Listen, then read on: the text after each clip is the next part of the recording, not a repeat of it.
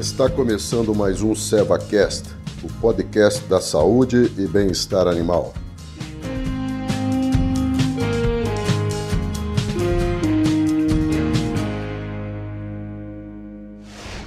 Olá, sejam todos bem-vindos. Eu sou o Marcos Malaco, médico veterinário, gerente técnico para bovinocultura da selva. Bom, é, continuando então o nosso, nosso bate-papo a respeito da doença respiratória bovina, nesse nosso terceiro encontro, a gente vai falar a respeito do tratamento é, para o problema. Então, é, nós já falamos do problema em si, já falamos dos sinais clínicos e sintomas que podem ocorrer, né, e agora a gente vai entrar na parte do tratamento. Quando a gente é, imagina ou pensa no tratamento da doença respiratória bovina, a gente tem que colocar o tratamento específico, ou seja, aquele que vai combater o problema, aquele que vai agir contra o microorganismo causador da infecção, e o tratamento de suporte. O tratamento de suporte também é extremamente importante, né, porque ele vai ajudar na recuperação é, dos animais com a doença respiratória, visto que o quadro inflamatório é extremamente severo na maioria das vezes. Né?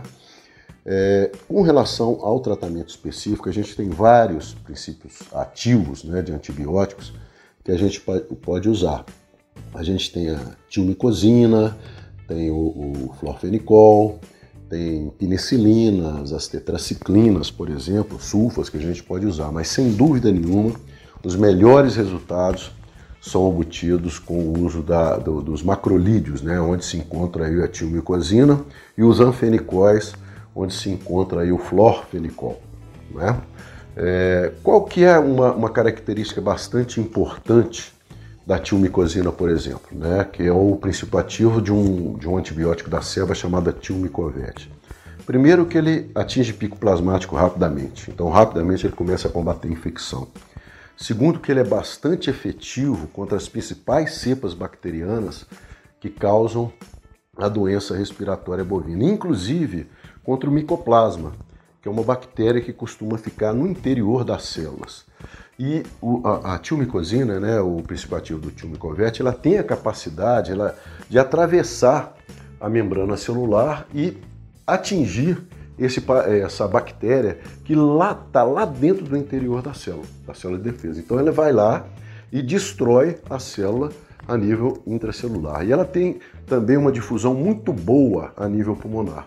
A mesma coisa acontece com o florfenicol, que também tem uma difusão muito boa no, no tecido pulmonar. Uma outra vantagem da, da tilmicosina, a atuação dela por longo período. Né? Então, normalmente, apenas uma dose do tilmicovete é necessário para o tratamento da doença respiratória bovina. Né? Então, essa é uma outra vantagem também. E com relação ao tratamento de suporte, é extremamente importante que a gente use um anti-inflamatório não esteroidal, ou seja, um anti-inflamatório que não vá também é, agir sobre o sistema de defesa é, normal do organismo, ou seja, que ele não vai debilitar, que ele não vai debilitar o sistema de defesa normal do organismo. E aí os anti-inflamatórios não esteroidais são é, é os mais indicados, ao contrário daqueles corticoides, né, que podem sim interferir nos mecanismos naturais de defesa. E nesses, nesses anti-inflamatórios não esteroidais, a gente tem o cetoprofeno, que é extremamente potente e ele combate os radicais livres, que com aquelas partículas é capazes de lesar ainda mais a parede celular, a membrana celular. E nós temos o flunixin e glumine. É, então a gente pode optar por um ou por, por, por outro de, é, desses medicamentos, né? O, o, no caso do cetoprofeno, a ceva possui o ketofen, 10%, né? e no caso do, do fluixin niglumine, a ceva tem na linha dela o niglumine. Tá? Então a gente pode usar um ou outro, e esses medicamentos, além de combater o processo inflamatório, eles ainda vão ajudar na redução da dor e da febre, né? que normalmente está acompanhando ali o quadro da doença respiratória bovina. Tá? Então eles vão auxiliar bastante na recuperação dos animais.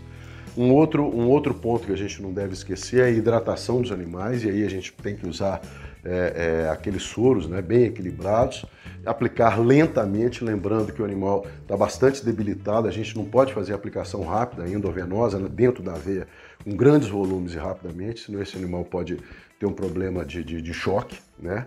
É, o coração dele pode fibrilar e tal, e ele pode ter problema, né? E também a gente tem que se preocupar com o status nutricional desse animal, porque o animal não está comendo. Né? Então, os níveis de energia, os níveis proteicos desse animal estão extremamente baixos.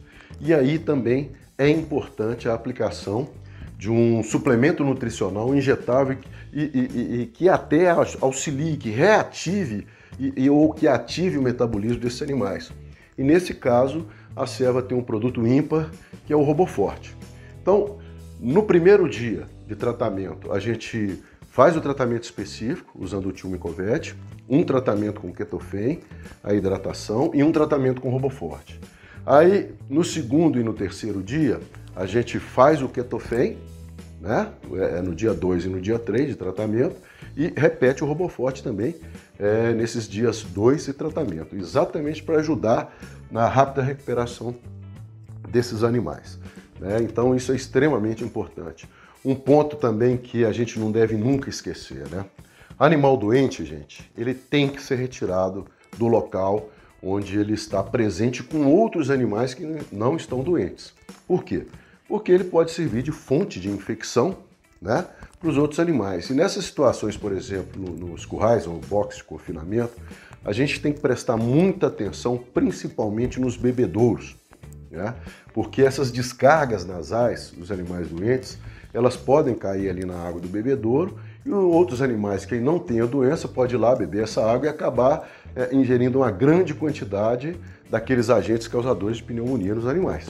Né? Então, animal doente ele deve ser retirado do curral de confinamento, levado para um curral enfermaria ou para algum local na fazenda, ele deve ser isolado ali, receber os tratamentos lá e ele só retornar, caso retorne, para o curral de confinamento depois que ele estiver são, depois que ele curar, né? Que ele se curar.